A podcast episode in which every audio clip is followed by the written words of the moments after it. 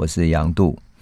呃，我们再想想哈，一六二四年是荷兰人到台湾，对不对？所以再过两年啊，就是荷兰人到台湾的四百年。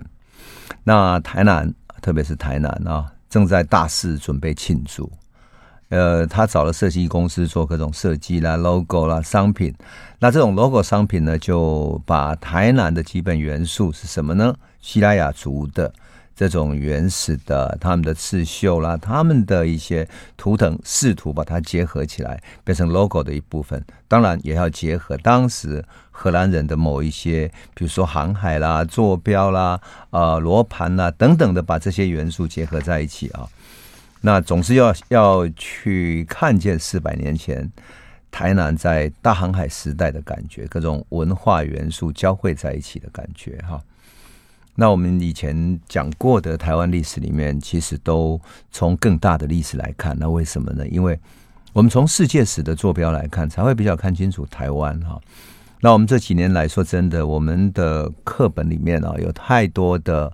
以台湾为本位，然后只有从台湾看出去，到最后，因为你你只有看见台湾，然后好像不断在自我凝视自己，凝视到最后，你只看见自己的脚跟，看见自己的身体，但是你没有看见这个世界，你没有看见这个世界，你怎么会看见自己在世界里面的坐标呢？我想我们的听众应该都了解，我在讲这一段历史的时候，我都会从世界史的、东亚史的，乃至于中国大陆明朝的、福建的。这些大历史回头来看台湾，哎，就看得很清楚。当然也包含了我们上次讲过日本德川家康啊，呃，丰臣秀吉这个时代在大航海里面日本的位置。我们看见的是一个世界的交汇。那很有趣的是，我们现在要慢慢回头来凝视台湾在这个大历史里面有些什么东西文明的交汇。那换言之，就是说荷兰来到台湾之后，到底荷兰人看见了什么？我觉得很好奇，又很有趣，就是说，当我们用用台湾人的角度去看那一段历史的时候，用东亚人的角度来看，是这一段历史的一种视野。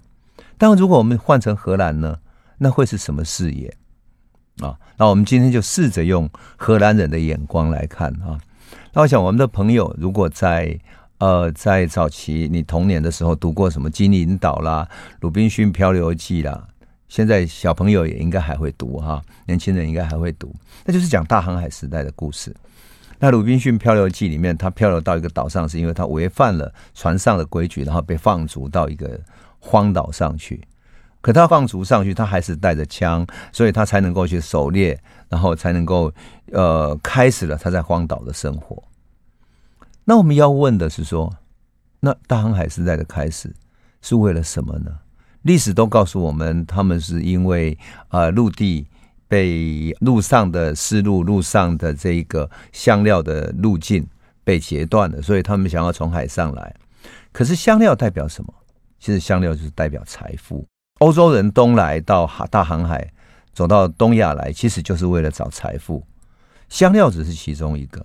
如果你能够找到更多的财富，就像我们以前讲过的，有丝绸、有瓷器，乃至于挖到金矿、银矿，那就是更棒了。所以，我们才会在嗯儿童的故事或者童年故事里面看到金银岛这样的冒险故事。对，他就是要找财富来的。那荷兰人到澎湖，我们讲过，他一六二二年到澎湖，也是为了他觉得中国是有财富的，中国是他们的金银岛。啊，福建呢，那个贸易的对象，整个福建的贸易就是它的金银岛，金山银山的所在。那你用荷兰人的眼光来看，他如果到台湾的时候，一六二四年到台湾，他会看到什么呢？我们试着用一个荷兰的士兵或者荷兰的呃商务员，他那时候整个荷兰团队里面有商务员，还有议会等等。那这些商务员的一个角度你来看的话，哎。你会看到，哎，台湾，你来这里有什么生意是可以做的？于是他就会看到西拉雅人，西拉雅人在附近周边，在台南大员，也就是荷兰人撤退到台湾的时候，他到台南嘛，哈，那周边都是西拉雅的社群。那最接近的有什么？有一些西拉雅的各种社团社，一个社一个社区的哈。那有新港社，还有麻豆社，还有大武龙社、萧龙社。木加溜湾社等等的，每一个社有的有两千人多一点的，有一千五百人，有的有一千两百人等等，大大小小的。可是这些社呢，可并不是都是那么好相处的。像麻豆社算是有人数比较多的，有两千多人的，他就曾经发动了三四百人去攻打荷兰人的城堡。我们上次有讲过，立邦上尉被他们打的，哇，几个人受伤，然后他们就用枪赶快回击，终于把他们打跑了哈。哎，然后在荷兰人的眼光再往北看一点点，他会看到谁？看到严思琪跟李旦跟郑芝龙，他们在台湾把它当成一个经商的一个港口，也就是我们称之为王港的地方，就是现在嘉义可能水林或者在呃云林的水林或者嘉义的北港呃北港啦，或者嘉义的布袋港等等这一带，就是那整个一个港湾叫做王港的所在啊。他们建了十个寨子，开始在那里建立基地了。那么再往北一点呢？他会看到什么？看到彰化的二林、鹿港、北港，就是一直出去，一直往北出去的话，其实整个台湾是有许多贸易跟汉人在活动的。而再往北那边，基隆那边啊、淡水这边还有什么？还有日本人曾经在这里想要在这里做生意，也就是德川家康的时代，一直到呃。丰臣秀吉时代，他们这两个都曾经想要把台湾当成他们的贸易港，所以你就看见荷兰人所看见的这个台湾不是那么单纯的，它是有一个复杂的情况的。那么他们怎么生存呢？你想想，一个荷兰人到了人生地不熟的地方，他面对的有敌意的西拉雅人原住民，要跟他竞争的汉人这些商业上的伙伴，也可能竞争，也可能合作。那么再来其他的汉人能不能继续做生意呢？所以这个很有趣，我就看见在啊荷兰台湾长官宋克，也就是取代雷尔森，在把整个荷兰人撤退到台湾的那个第一任台湾长官宋克，宋克在到达台湾就一六二四年十二月的时候，他给巴达维亚的这个总督哈写了第二封信，里面就讲到很有趣，他说有中国人大批涌入此地，哈。如果哈，他说如果能够有大量的中国人涌入到大员这里来，对公司的利益将会更大，因为他们会来这里做生意。那么这些人呢，有的想要来开垦的，我们可以用船把他们运到巴达维亚去。那他们有跟福建这边的连接，所以他们就可以去巴达维亚也做生意。换言之，在他们的概念里面，这些福建人是商人。好，他后面的信里面讲到说，可惜到现在几乎没有什么大商人来到这里。他对此，我想有几个原因，其中最主要原因是以前我对我们对他们他们的亲戚朋友所干的极其不友善的行为，使他们不肯来。什么叫不友善的行为？他去海上打劫，去福建沿海攻击，等等等等的，所以就变成这样子，变成这些中国商人不敢来，这种不友善的行为。那么要怎么改变呢？他就找到了严思齐和李旦，也就是。他们在从台南再往北一点的这些汉人的贸易的伙伴李旦他们干什么呢？他们学会了找中中间人。那找中间人，在这一封信里面，他讲的很有趣啊！我要念念一下，这个太有趣了。他说：“我们接到这个中国人贾碧丹的报告以后，跟亲近的几个人商议，我们答应他，也就是那个李旦哈，我们愿意酬谢他。”就是在福建的一个都督，一个官员，哈，六千两银子。那这个中国人贾必丹李旦，于是命令了另外一个他的手下叫许新树的，把这个我们承诺要给他六千两的秘密转告给那个官员，就是他叫都督哈。而且我们让上述的这些官员传到福州省的都督，让他们的官员知道说，如果他们允许我们在马尼拉航道，就是从福建。航行到马尼拉的航道去抢夺中国的风帆船的话，我们会酬谢他同等的金额。这一段话我觉得讲得很有趣。为什么？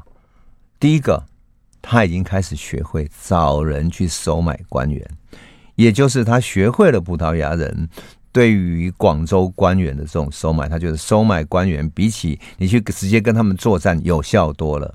只要他们愿意私下开一些呃后门，做生意更方便了。第二个，只要他们不反对，允许他们在马尼拉通往马尼拉的航道去抢各种商业上的风帆船的话，那么他们就会得到很多利益，因为这些风帆船都是带着丝绸、带着瓷器要去跟西班牙人交易，而这个跟西班牙人交易的这个航线被称之为什么？称之为黄金航线。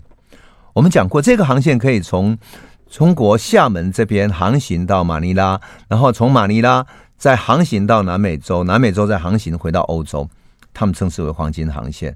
那如果阻止他们的话，西班牙就没有那么多的利益。而这个时候，荷兰正要从西班牙独立出来，他要搞独立运动，所以两个国家哈，荷兰跟西班牙打了八十年的这种独立战争。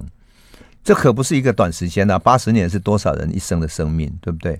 所以，这个荷兰人到台湾，他所看见的这个世界，已经不再是他原来在澎湖或者从巴达维亚看出去，好像中国那么弱，随便打都可以。他已经开始改变了。我所以就这个觉得很有趣，是说，哎，他们懂得用中国的这些前客，那台语叫做什么？懂得用砍高啊了，这样子，就是牵猴子。那这个欧洲人开始改变这种想法了。改变这样的想法之后，整个东西方文明交汇的这个过程就多了一个中间人，有中间人作为沟通、介绍、翻译，甚至于说明情况，那么整个情况、整个误解、整个冲突就可以慢慢减少。当然，在一六二四年，台湾还有另外一群人是在以往的历史里面很少被提起，甚至于我觉得在很多写台湾史的人也不太特别提起的。那就是日本人在台湾的活动，在这个写给巴达维亚的这个送客的报告里面哈，他们也常常被提起。为什么？因为日本人那个时候已经活跃在东亚了，特别是我们讲过嘛，德川家康执政以后，日本终于结束了战国时代，那他采取开放海外贸易的方式，所以日本商人非常活跃，在东亚非常活跃。那这个时候呢，如果要去打击。马尼拉的西班牙人有没有可能利用华人或者日本人啊去打听呢？打听什么？你如果有人在马尼拉那边能够打听到这个航线上有哪一些大船要出来航行，要出来做贸易，那么你就可以航道上提早去抢劫，准备去抢劫了。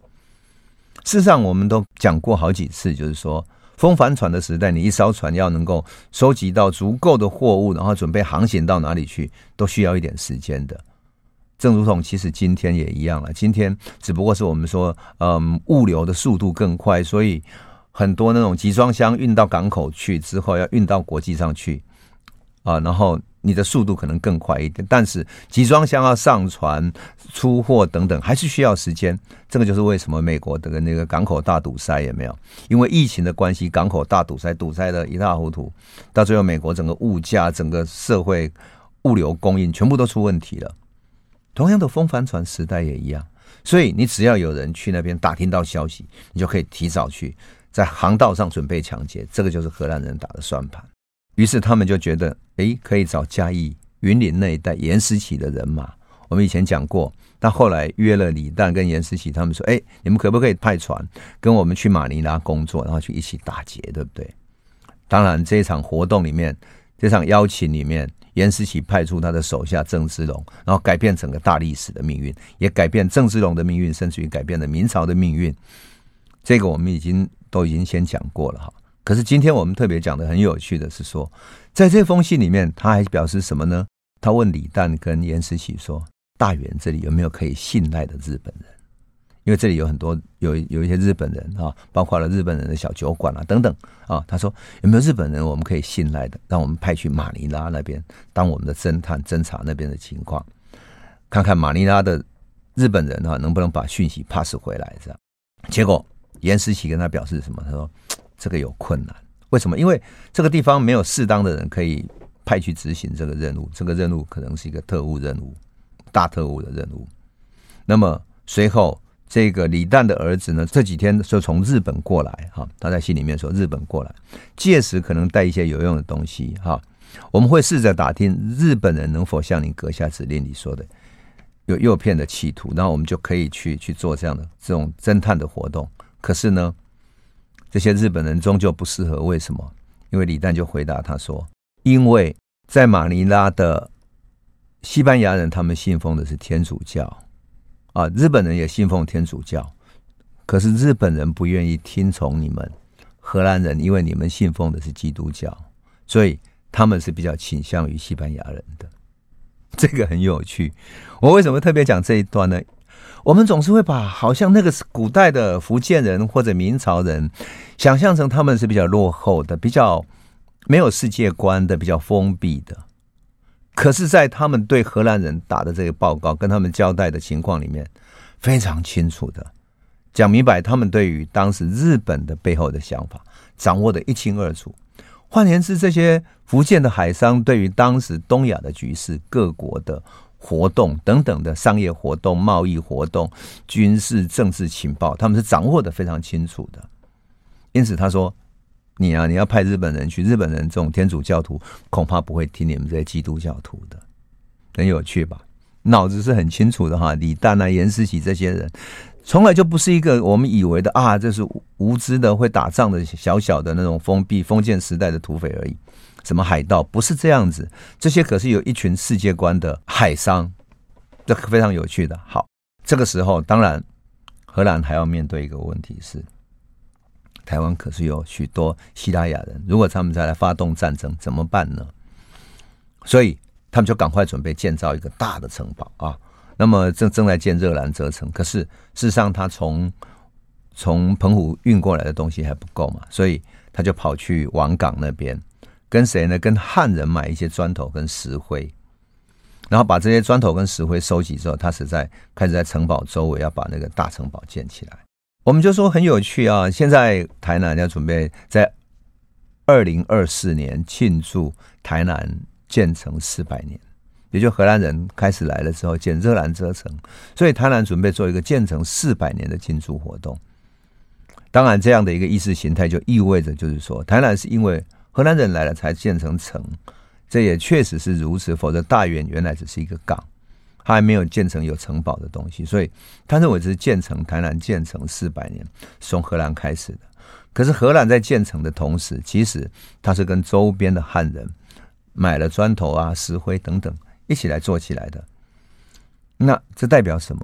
代表当时来台的汉人在云林那一带已经。人非常之多，所以多到可以去建一个砖窑。因为我们都知道砖、石灰这些需要制造的，而砖需要建一个砖窑来烧它。那烧完之后，用这些砖来当做建材。荷兰人可以去那里买建材。我常常跟朋友会开玩笑说：“哦，那个时候台湾已经开始有建商，就是专门供应建材的建商。”哈，这还蛮好笑的啊。当然。也不仅仅是建商啊，因为你要有很多人活动，你盖了这样的房子，这样的地方才有意思嘛，哈。那么，因此，在这个送客的信里面透露了这样的讯息啊。他这一年年底的时候，事实上他十二月嘛，哈，他这封信是十二月写出去的。信里面居然因为已经是冬天了，他居然写到什么？他说：“现在此地约有一百艘中国人的渔船来捕鱼，这些渔船载很多中国人来此地。”这些人进入内地去收购鹿皮、鹿肉，要运回中国啊。我们此地安顿好以后，就可以从这些人身上得到一些利益，来补贴公司沉重的开支跟负担。说明一下哈，沉重的开支跟负担，其实就是这些士兵每一个人都要付薪水，每个商务员他都必须付薪水。那么你如果来这里做生意，你从事的生意光是买鹿皮鹿肉，那还不足以负担这些，所以他只能够说来贴补一点点的负担。真正的大利益当然是跟福建那边做丝绸生意嘛，对不对？这个荷兰的台湾长官宋克就跟那个台湾就是那时候的中国人甲必丹李旦两个来商量说：“哎，如果我来跟他们收税，或者想要跟他们收一些一些税收或者什么。”海关等等的这样的钱，他会不会反对呢？就是福建的都督会不会反对呢？但是呢，李旦说你还还不不适合啊，不还不适合，因为你们才刚到这里还不适合，而且都督也只是让这里来你们来这里做生意，那可没有让你们来这里收这些税的。因此，在整个季节里面哈，很有趣是说，这个整个段落很有趣的是说，一个季节冬季要来临。有一百多艘的中国渔船要来，他要捕什么鱼？冬季要捕什么鱼？就是乌鱼。捕了乌鱼，乌鱼晒成乌鱼干，然后还有乌鱼子可以去出售。另外呢，他们也做一些鹿皮、鹿肉的贸易。所以荷兰人才要准备抽税。这个就是一个很有意思的整个的一种一种荷兰人的构想哈。当然，我还特别讲一下是一个饮食上的细节哈。这个细节是说，哎，荷兰人到了这里之后，会不会出现什么状况？比如说食物上他怎么办？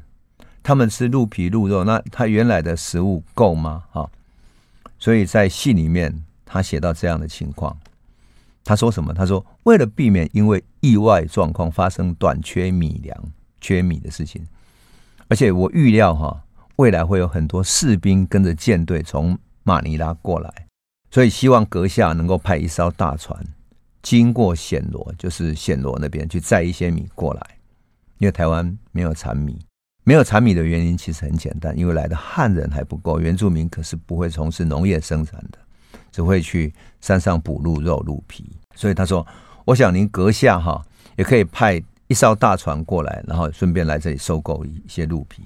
不过他讲的很有趣的是说，肉跟五花肉，你阁下不用送来给我们了，因为本来还有一点库存。另外，我们这里还有鹿肉跟鱼肉，还有什么？还有生蚝可以替代使用。荷兰的食物呢，其实还可以使用很久。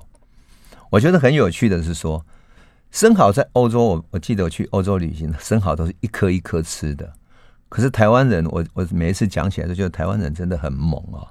我们是用鹅啊煎，是把一盘鹅啊是炒在一起，人家是一颗一颗吃的。当然，我们蚵仔是比较小颗了哈，我们不会拿欧洲那种大的生蚝来当 当蚵仔煎这样子。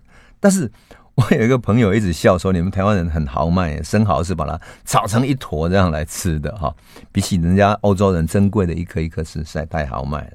我在想，荷兰人那个时候在这里吃生蚝，一定感到很爽吧。好，我们先休息一下，等一下再来讲。欢迎回到九八新闻台《世界一把抓》，我是杨度。我们节目也会同时上架到各大 Podcast 平台，您只要搜寻“听说”，就可以随时随地重新听一听这一系列的内容。我们刚刚讲到荷兰人到台湾，他们要吃些什么食物？啊，除了生蚝啦、鹿肉啦等等的啊。当然还有一些猪肉，当然台湾还有很多野猪嘛，所以他如果能够去打猎，也可以吃到野猪肉啊，所以他这个方面并不缺。但是很有趣的是什么？他们要喝什么酒？我们都知道，呃，这里有一个小酒馆，对不对？我们上次讲过，立邦上尉讲过他们去小酒馆的故事。哎，这里的酒要怎么来的？是不是从荷兰那边运什么葡萄酒嘛？有可能吗？或者巴达维亚那边可以生产什么酒呢？哎，在戏里面他讲了一个很有趣，他说酒你可以不用送来了，宋克跟巴达维亚这样讲，说酒你可以不用送来了，除非你在暹罗可以很廉价就买到了，因为酒这个东西啊，我们完全不需要。啊，除非是船队要带很多士兵，一下子要需要很多，因为我们用这里的中国米，从福建买来的米来烧制的酒，比起从巴达维亚运来的更便宜很多很多。就是说呢，福建运来的米可以用来酿酒，物产丰盛，大家已经可以去山上打猎、打鹿、打野猪，然后大口吃肉、大碗喝酒，看起来生活是相当愉快的哈。这种愉快的生活，当然我们看见了那个谁，严思琪他们也好像过得很愉快，因为严思琪会带着他的手下去山上打猎，然后到了一六二五年隔年，他还是因为严思琪还因为去山上打猎。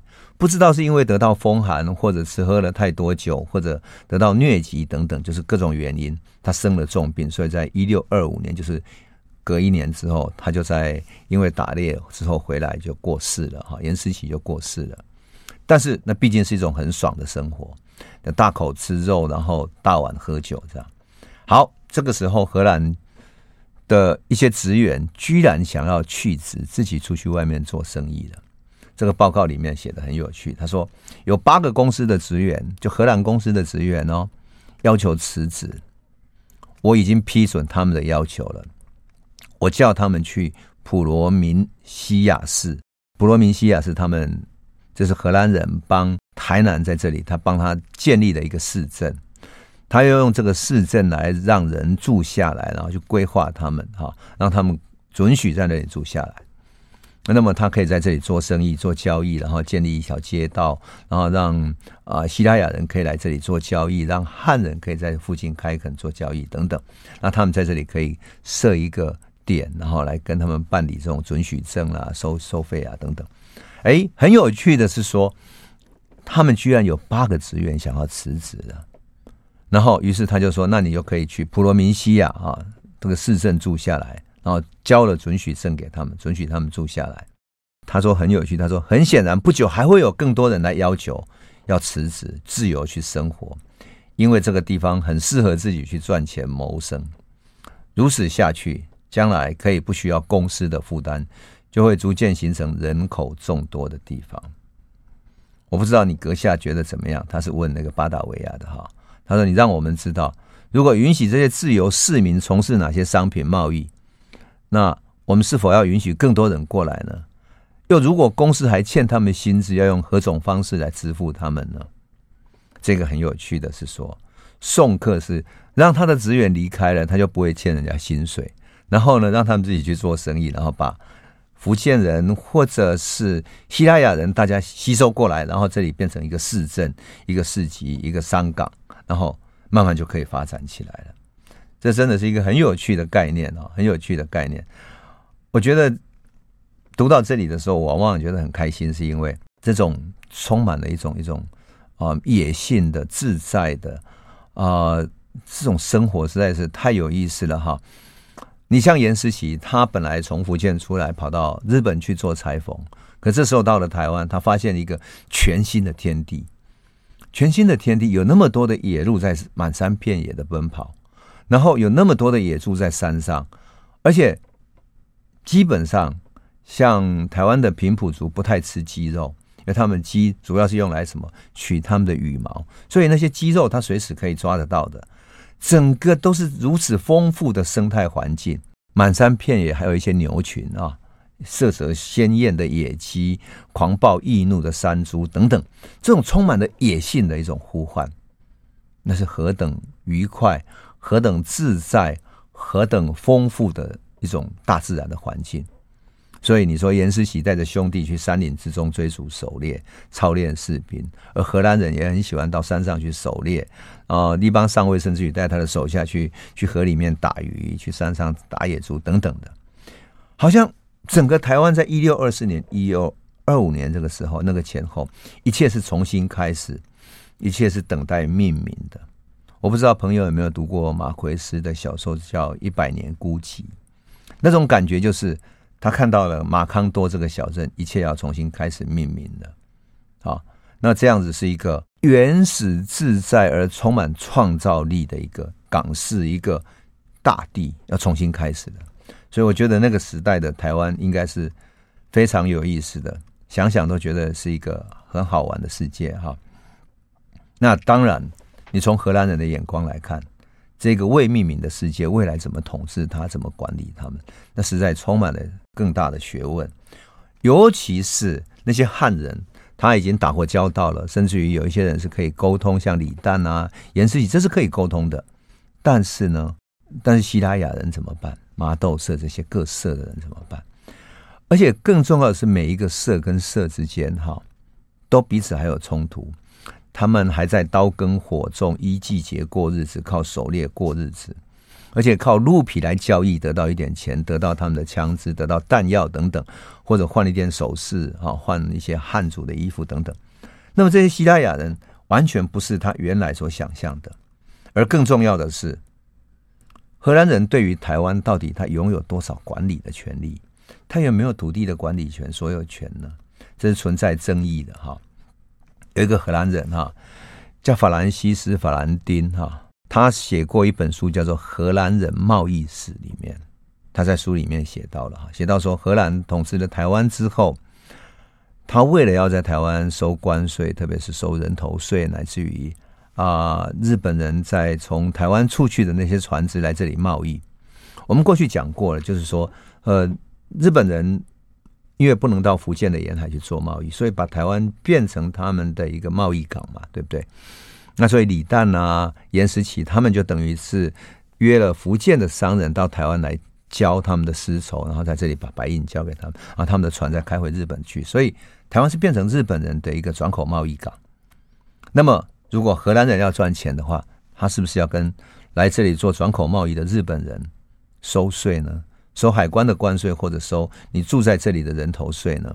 更直接一点就是说，日本人不会只有在港口那里做做转口贸易而已，他事实上要在台湾集货，也要有仓库等等的，还是有一些人会住在这里，所以要不要收人头税？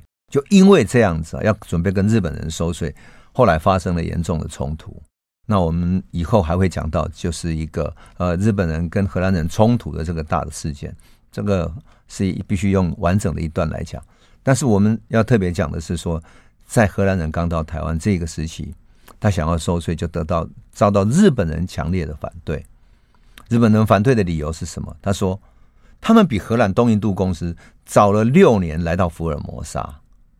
这是法兰丁在他的荷兰人贸易史里面写的。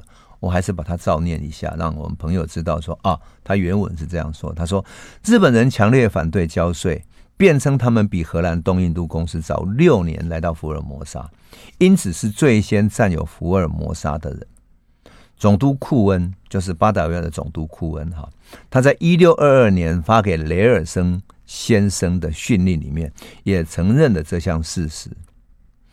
后者就是雷尔森哈，也授予日本人在福尔摩沙的自由贸易权，但这并没有免除日本人缴纳税金、通行费及其他税务的责任。他的地位跟福尔摩沙其他居民并无差异，因为这块土地不是属于日本人，而是属于中国皇帝。中国皇帝已将福尔摩沙赐给东印度公司，作为我们撤出澎湖的条件。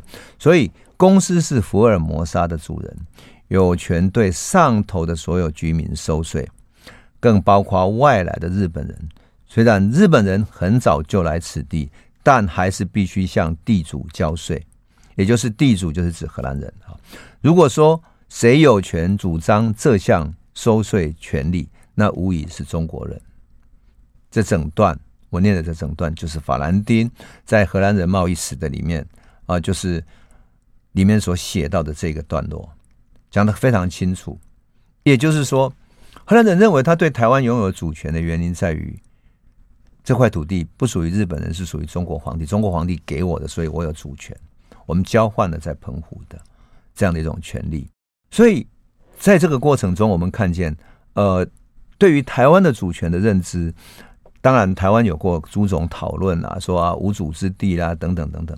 但是这个段落讲出了荷兰人对于台湾土地主权以及澎湖等等这些关系里面的一个很清楚的一个说明啊。那么，这个主权之外，荷兰人要怎么在台湾生存？因为这个土地你号称有主权，但是人家还是有许多西拉雅人生活在这块土地上啊！你要怎么办呢？我想我们先休息一下，回头再来说。欢迎回到九八新闻台《世界一把抓》，我是杨度。我们节目也会同时上架到各大 Podcast 平台，您只要搜寻“听说”，就可以随时随地重新听一听这一系列的内容。我们刚刚讲到台湾主权的问题哦，我知道，就是如果我现在讲到台湾主权哈，大家一定是啊统独问题吵得一塌糊涂啊，然后就说台湾是无主之地啦，然后什么都不确定啊等等。但是我想讲的是，最早开始的时候，荷兰人也从未怀疑这是中国皇帝给他的土地。换言之，真正能够号称这个土地属于谁的，只有中国皇帝啊。当然，当时就还没有“中国”这个名词，所以一定会有人说啊，那时候还没有中国，所以他应该是明朝皇帝等等的，好吧？要怎么说都可以，但荷兰人基本上是这样思考的啊。那但是问题是，他对福尔摩沙这些土地，他根本也不能全部说说我的，然后我要怎么干就怎么干，因为还有人在这里生活啊，对不对？所以宋克就曾经写到，在一六二五年一月二十号这一天。他干了什么事情？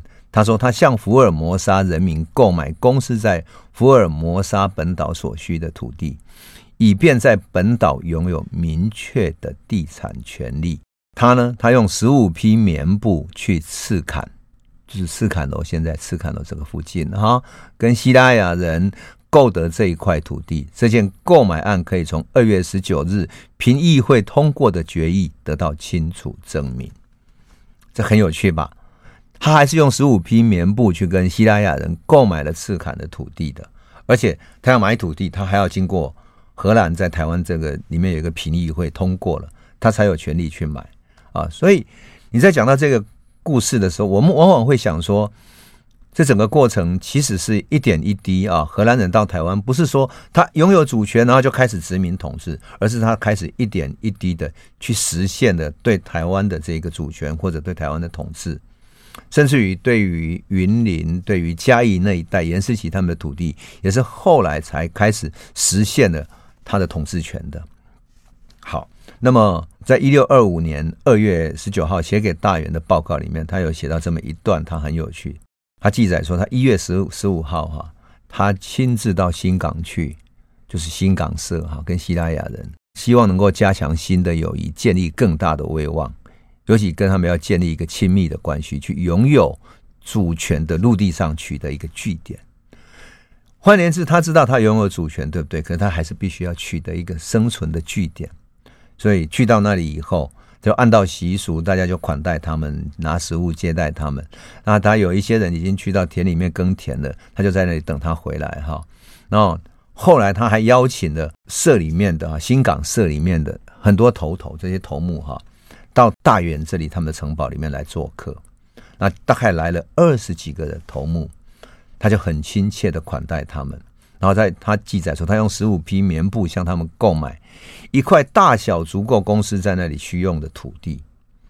说真的，这个很便宜哈，十五匹棉花布哎，就可以买到现在的赤坎那个附近建成的所有用地了。然后呢，这些住民也很有趣，西班牙人他们就很高兴的心满意足接受了招待之后，就就离开了，互相都亲切和蔼的离开了。于是宋克就说：“他们只要略施小惠，哈，他们就会感到很快乐了。例如给他们吃饱餐一顿的米，然后给他们一些棉花布，然后吸管、烟管、香烟，就很快乐起来了。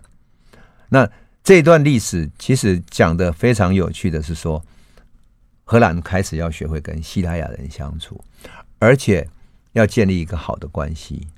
当然，这个关系里面他还要很谨慎。为什么？因为他如果跟新港社好了，那么跟新港社相处不好的其他社呢？比如说麻豆社、萧陇社、啊、呃、木家流湾社，就是很多西拉雅的呃社群哈，社群，他一群一群的住在一个地方，一个社哈。那每一个社又住的居民又不一样，就是数量不一，权力势力不一，那他们彼此又有发生一些矛盾，那怎么办呢？所以。荷兰就要在他们矛盾之中去寻求一种权力的关系，然后慢慢的安顿下来。所以啊，我们就说哈，荷兰事实上在这个地方的生存也不容易哈。那后来宋克在一六二五年九月的时候，他还是到澎湖去。我们说荷兰人退到台湾，他其实还是把澎湖当他的基地，所以。他去，我们曾经讲过，他去收买后来澎湖的那个官员，然后好使他们的大船依然可以在澎湖靠岸，然后他们在台湾派比较小的船去那里，然后再把货运回来等等。就这样子呢，宋克有一次到澎湖去的时候，回到台湾来，要进入港湾的时候，他要从大船上进入小船，然后再从小船上岸。想不到那一天呢，突然卷起了狂风巨浪。然后这个狂风巨浪把他的小船整个打翻了，宋克掉到水里面去，到海水里面去，在海水里面受伤。后来他被救了起来，可是过两天之后还是死掉了。所以宋克其实是一个很短命的台湾长官哈，很短命。那他就把他的嗯权力留给了另外一个原来是负责武官的一个叫德韦特的人哈。那德韦特就接任台湾长官，他当然作为临时台湾长官了哈。可是德韦特也曾经记录过，说什么呢？他说，他要在建城堡的过程中，他需要到一些其他地方去，去取水、取清水，然后取一些建材，比如说竹子啊，去等等做这些事情，甚至于他们也要去打猎哈等等。结果呢，他跟在地的西拉雅人发生冲突哈。他的报告里面说到，一六二五年十月二十九号的时候，他那个报告说，我们牺牲了很多战士，他们都是勇敢的荷兰人哈。维西先生率领了容克船去王港一带巡弋的时候，王港就是指那一个严思齐他们所在的哈，他去那里巡逻的时候，有三个人在王港去一条小的清水溪汲水的时候，被几个在全岛走动的外来的人，还有陌生的居民打死了，另外有一个人重伤，还有两个人搭了另外一个 Erasmus 号的小船，然后在进入这个港内的时候，在水边翻船溺毙了。换言之，王港和大员之间啊，也就是严思齐和荷兰人之间，不是谁听谁的统治，也不是谁在使唤谁，甚至于原住民就是西拉雅人也不听荷兰人的统治，两边有很频繁的往来，但是没有那么友善的啊。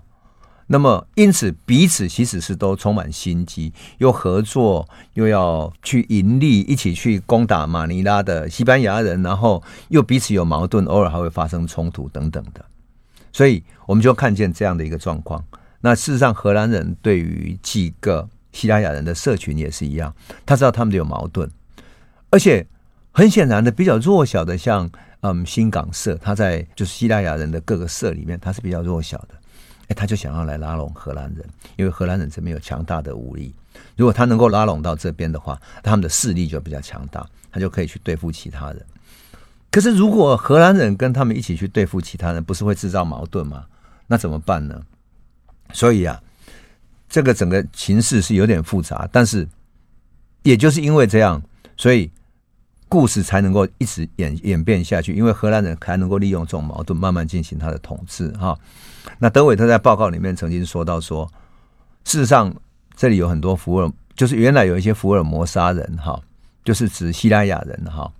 他曾经写说，这些西拉雅人一向就从中国人的住处，就是啊，颜思齐他们或者等等的这些人的汉人到这里来打鱼啦等等这些渔民的住处里面或者船里面，随意拿走他们想要的东西。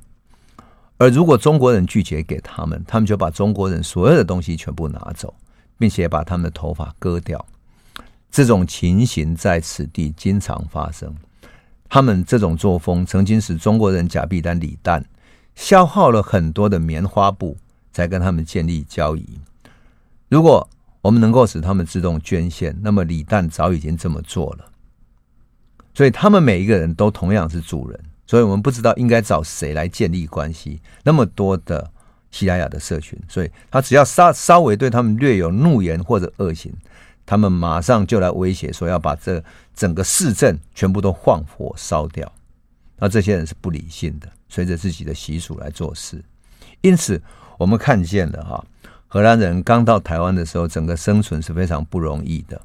那么，当然后来荷兰人采取了。利用各社群之间的矛盾，逐一击破的方式，一个一个去跟他们结交。那么，这样的一种权力游戏，这种权力关系是怎么建立起来的呢？我想我们会用一集来慢慢来讲，因为我觉得这种权力游戏很像是我们看过的那个欧洲那个剧场《权力游戏》里面，它所建立的那个架构之外，不仅仅是那样子，而且权力。游戏里面有一个仪式感，而那个仪式，荷兰是怎么建立的？事实上，那种仪式感在今天的很多政治的造势场合，我们都还可以看到权力游戏的剧场。那这个剧场，我们等下一次再来谈好了哈。那我们今天先讲到这里，谢谢。